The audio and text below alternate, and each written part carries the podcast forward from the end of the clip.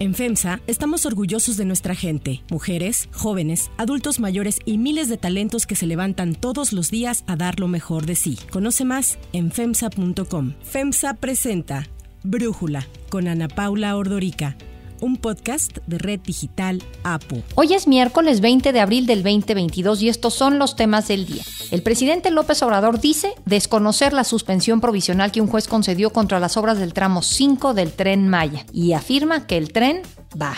El FMI recortó su pronóstico de crecimiento económico mundial para el 2022 debido a los efectos de la guerra en Ucrania. Alerta sobre la presión inflacionaria. Pero antes vamos con el tema de profundidad.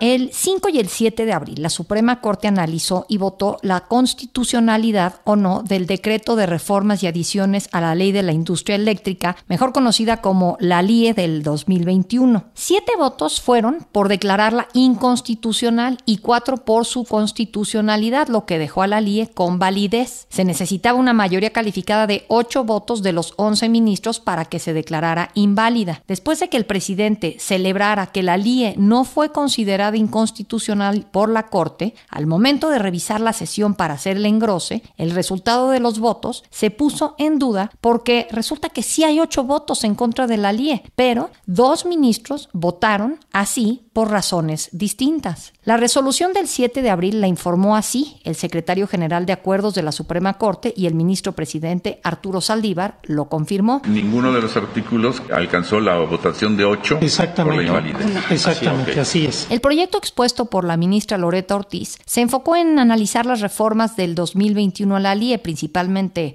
varios artículos, el 3, el 4, el 26, el 35, el 53, el 101 y el 108. La confusión surgió con los apartados A y el C del proyecto, en donde se analizó el artículo 4, fracción sexta, y el 26 de la ley eléctrica. El A trata sobre la probabilidad de que la competencia económica se viera afectada con la LIE, y el C sobre el posible daño que se le haría al medio ambiente. Cada apartado fue votado por separado y cada uno debía de lograr por lo menos ocho votos en contra para declararlos inválidos. Además, al llevar una elección de los apartados en lo individual, se creó una restricción que también llevó a los ministros a considerar a favor o en contra las razones del proyecto que buscaba la validez de la LIE. Los ministros que votaron totalmente a favor de la ley fueron Arturo Saldívar, Loreta Ortiz y Yasmín Esquivel. Y los ministros que votaron totalmente en contra de la constitucionalidad de la LIE fueron Javier Laines, Mario Pardo Rebolledo, Norma Lucía Piña, Luis María Aguilar, Margarita Ríos Farjat y Alberto Pérez Dayán. El problema fue que los ministros Alfredo Gutiérrez Ortiz Mena y Luis González Alcántara también se pronunciaron tanto a favor como en contra de la constitucionalidad de la LIE, pero por motivos distintos. González Alcántara consideró que sería inconstitucional porque traería afectaciones a la competencia económica, y Gutiérrez Ortiz Mena por su posible daño al medio ambiente. Ante ello, los ministros hicieron notar la confusión y el presidente Arturo Saldívar así se pronunció. Señores ministros Gutiérrez y señor ministro González Alcántara, ¿cómo computamos sus votos? Porque sí es importante, porque de eso depende que se invaliden los preceptos o se desestime la acción.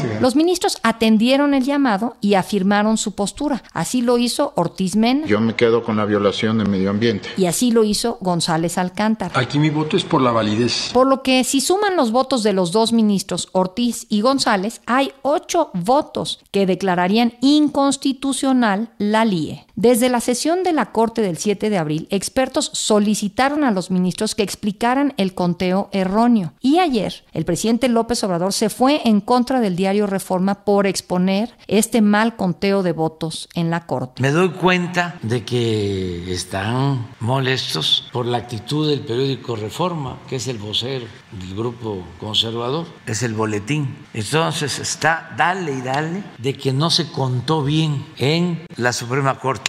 No les gustó la decisión de la Corte. En la sesión de ayer martes, en donde se creía que se iba a aclarar este hecho, los ministros de la Corte no realizaron ningún pronunciamiento diferente al del 7 de abril sobre el resultado de la votación. Para Brújula, el senador Emilio Álvarez y Casa nos comenta al respecto sobre las resoluciones de la Corte. Vimos una votación, yo diría vergonzosa, en términos de su forma y fondo, donde la Suprema Corte de Justicia decide eventualmente dar un carpetazo a la, al cuestionamiento cuestionamiento, la inquietud que se presentó de parte de los senadoras y senadores de oposición, que interpusimos una acción de inconstitucionalidad en contra de la ley de la industria eléctrica.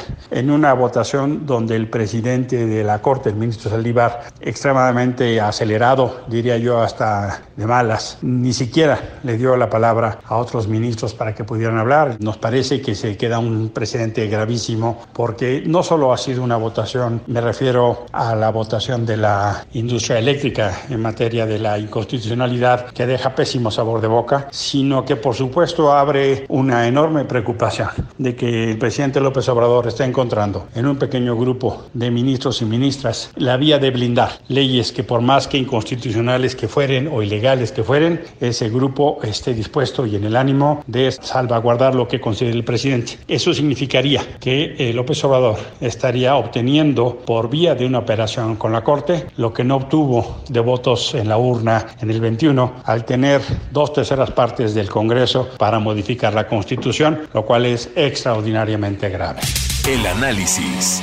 Para profundizar más en el tema, le agradezco a Javier Martín Reyes, investigador del Instituto de Investigaciones Jurídicas de la UNAM, platicar con nosotros. A ver, Javier, ¿se vota por la validez o invalidez de la norma o de los argumentos? Porque entiendo que en los argumentos hubo siete y en la norma hubo ocho votos, pero no sé si nos los puedas explicar mejor. Sí, a ver, yo te diría, Ana Paula, en este tipo de asuntos, ¿no? Sobre todo que esta es una acción de inconstitucionalidad, este es un tipo de impugnaciones, ¿no? Donde la Corte, déjame ponerlo en estos términos, no está analizando ningún caso concreto, es decir, aquí no analizó un amparo de una empresa eléctrica, tampoco analizó amparos de personas que digan que se afecta el medio ambiente. Con la ley aquí lo que hizo fue analizar en abstracto, ¿no? Si diversos artículos, ¿no? De la ley de la industria eléctrica eran o no constitucionales. Y generalmente la Corte lo que hace es una votación por los artículos o por las normas que se están impugnando y como ya se mencionaba, pues puede haber diferentes razones. En este caso, digamos, estos artículos muy relevantes de la ley de industria eléctrica que regulaban la orden de despacho para el sistema eléctrico nacional fueron impugnados por dos razones. Algunos ministros consideraron que se violaba libre competencia, otros consideraron que se violaba el medio ambiente. Si esto hubiera sido una sesión y un proyecto como el que prácticamente siempre se hace en la Corte, entonces lo que hubiera tenido que hacer es una votación general a favor o en contra de la invalidez y cada ministro pudo haber dado sus diferentes razones. Si se hubiera hecho así, pues entonces es indiscutible que hubiéramos tenido los ocho votos. ¿Qué fue lo que pasó? Que se cambió la manera de discutir y de votar. El proyecto, en dos apartados diferentes, como ya lo dijeron, analizaron los mismos artículos a la luz de diferentes razones para su posible invalidez. En un caso fue un 7-4, en el otro caso también fue un 7-4, pero ya también como lo han explicado, pues lo que sucede es que en realidad fueron votaciones diferenciadas. Seis ministros consideraron que era inconstitucional estos artículos por las dos razones y luego hubo otros dos,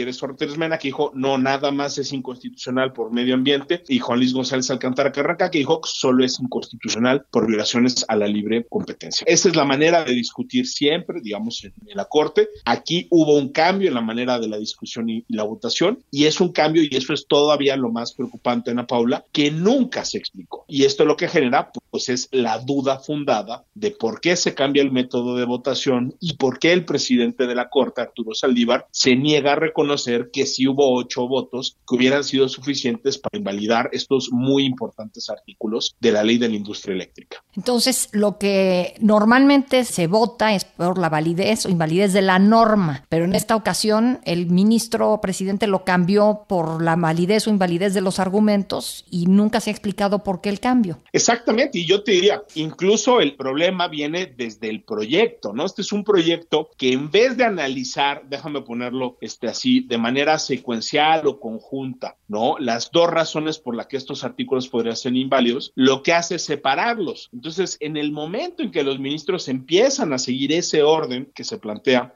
en el proyecto. Primero tenemos una votación 7-4, luego tenemos otra votación 7-4, pero ahí de manera creo que muy clara y muy correcta, diversos integrantes de la Corte le hicieron notar al presidente que sí había esos ocho votos. Lo dijo la ministra este, Piña, lo dijo el ministro Laines, lo dijo el ministro este, Pérez Dayán y si no mal recuerdo también el ministro Aguilar. Y ahí lo que pasó, Ana Paula, es que en vez de generar una nueva votación, déjame ponerlo así, una votación conjunta, ahora sí para ver si de estos dos artículos se juntaban o no los ocho votos o reconocer que ya había los ocho votos, lo que hizo el presidente de la Corte de alguna manera fue un poco aventarle, déjame decirlo en términos coloquiales, pues aventarle el balón a los dos ministros que votaron diferenciado. Ahora, esos dos ministros, Gutiérrez Ortiz Mena y González Alcántara Carranca, lo que dijeron es lo que todos vimos, que ellos habían votado por diferentes razones, ¿no? Y como la pregunta se levanta en esa segunda votación relacionada con afectaciones al medio ambiente, lo que dice el, el ministro Gutiérrez es, pues en efecto, yo sí considero que es inconstitucional por afectaciones al medio ambiente. Y luego el ministro González lo que dice es, bueno, yo en este caso, en el caso del argumento relacionado con afectaciones al medio ambiente, no encuentro razones para la invalidez y en ese, en ese aspecto, dice el ministro, mi voto es en contra de la invalidez. De nuevo, ahí lo que hizo el presidente de la Corte fue tratar de cerrar el debate, pero lejos de aclarar lo que había pasado, lo que quiso, déjame ponerlo así, fue salir del paso y de alguna manera, pues como ignorar esos comentarios que ya se habían hecho.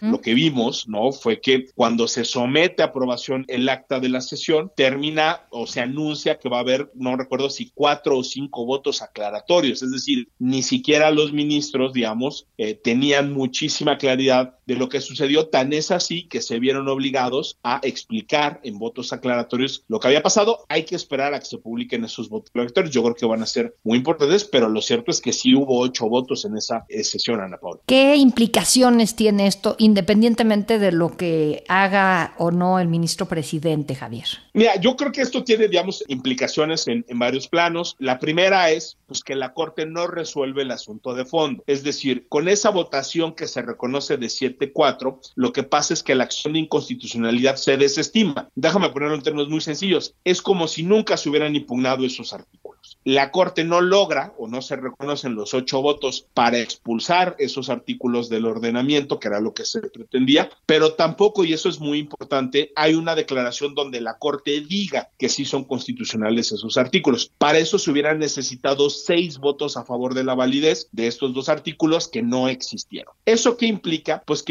no hay un criterio obligatorio para la resolución de los amparos, ¿no? Se ha manejado en la prensa que hay más de 250 juicios de amparo que se han presentado en contra de la ley de industria eléctrica, algunos son de empresas eléctricas, otras son de personas que alegan violaciones al derecho al medio ambiente, y lo que va a pasar es que ahora no se resolvió en la acción de inconstitucionalidad, siguen vivos los amparos, se tendrán que resolver, y ojo, que es muy importante, los jueces de distrito y los tribunales colegiados de circuito e incluso eventualmente la Suprema Corte, ya al resolver los amparos, podría concluir en efecto que estos artículos son inconstitucionales. Entonces, la Corte, lejos, déjame ponerlo así, de darle una victoria al gobierno, ¿no? En el sentido de, de, validarle o reconocer la constitucionalidad a esa regulación, lo que hace es no resolver el asunto, patear un poco el balón y hacer que sean los tribunales inferiores los que en primera instancia tengan que resolverse. La otra cosa, digamos, la implicación creo que es también eh, relevante, esta ya no es tanto jurídica, sino política, es que creo que esto daña, digamos, de manera muy clara ya una legitimidad cuestionada que de por sí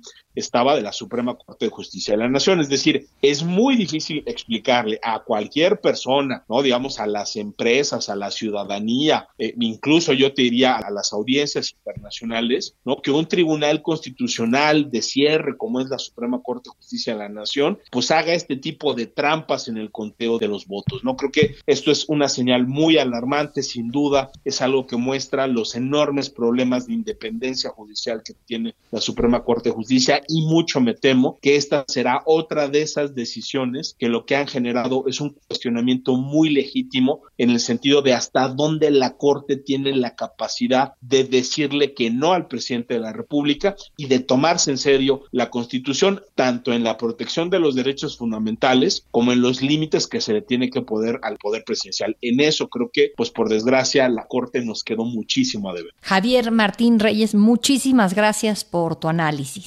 Si te gusta escuchar Brújula, te invitamos a que te suscribas en tu aplicación favorita o que descargues la aplicación Apo Digital. Es totalmente gratis y si te suscribes será más fácil para ti escucharnos. Además, nos puedes dejar un comentario o calificar el podcast para que sigamos creciendo y mejorando para ti. Hay otras noticias para tomar en cuenta.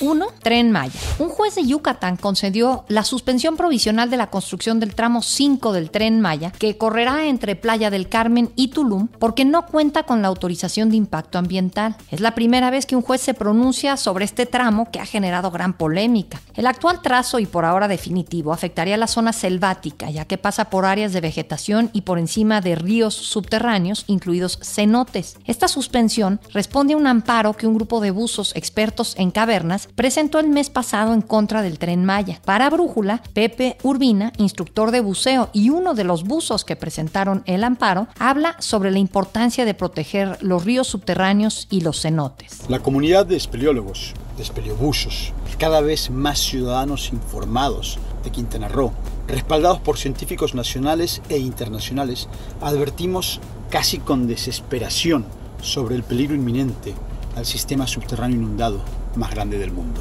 Los cenotes, estos lugares tan mágicos que tan bonitos se ven en las fotografías, son parte de una intrincada red de agua potable y única fuente de agua para toda la región. Es una fábrica de agua potable. Está conectado todo este sistema con el arrecife coralino a lo largo del Caribe mexicano. Un tren, su construcción y su operación sobre este sistema lo destruiría. No somos adversarios de nadie, somos aliados.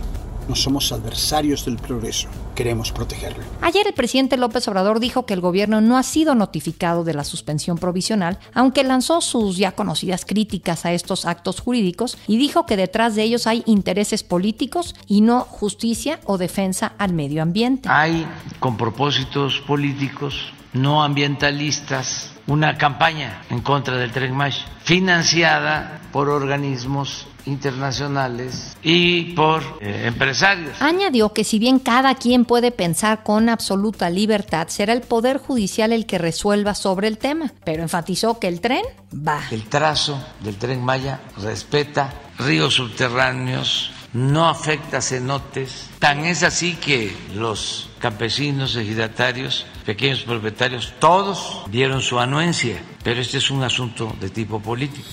2. FMI. El Fondo Monetario Internacional recortó sus pronósticos de crecimiento económico mundial en casi un punto porcentual debido a la guerra en Ucrania y advirtió que la inflación es un peligro claro y patente. Al presentar el documento Perspectivas de la Economía Mundial que se divulga en el marco de las reuniones de primavera 2022 que se celebran esta semana en Washington, el FMI advirtió que se espera que la guerra acelere aún más la inflación, además de que un endurecimiento de las sanciones occidentales a Rusia que afecte las exportaciones exportaciones de energía provocaría otra importante caída de la producción mundial. Así habló la directora del FMI, Kristalina Georgieva, sobre el costo de la invasión rusa a Ucrania. Russia's invasion of Ukraine cost a crisis on top of a crisis with devastating human costs and a massive setback for the global economy. El FMI dijo que otros riesgos para las perspectivas incluyen una desaceleración más brusca de lo esperado en China y así la nueva proyección del crecimiento global es del 3.6% para el 2022 y 2023. Esto es una caída del 0.8 y 0.2 puntos porcentuales frente al pronóstico de enero. Los expertos del FMI han calculado que el PIB de Ucrania se desplomará un 35% este año, mientras que la producción de Rusia se reducirá en un 8.5% en el 2022. La economía de Europa se contraerá un 2.9%. También hizo una revisión a la baja de las previsiones para Estados Unidos y China. Para América Latina y el Caribe su previsión aumentó ligeramente para el 2022, pero para México hay una revisión a la baja de 0.8 puntos. Se espera que crezcamos un 2%. El FMI aclaró que América Latina y el Caribe tienen menos vínculos directos con Europa que otras regiones, pero aún así se verá afectada por la inflación y el endurecimiento de las políticas monetarias.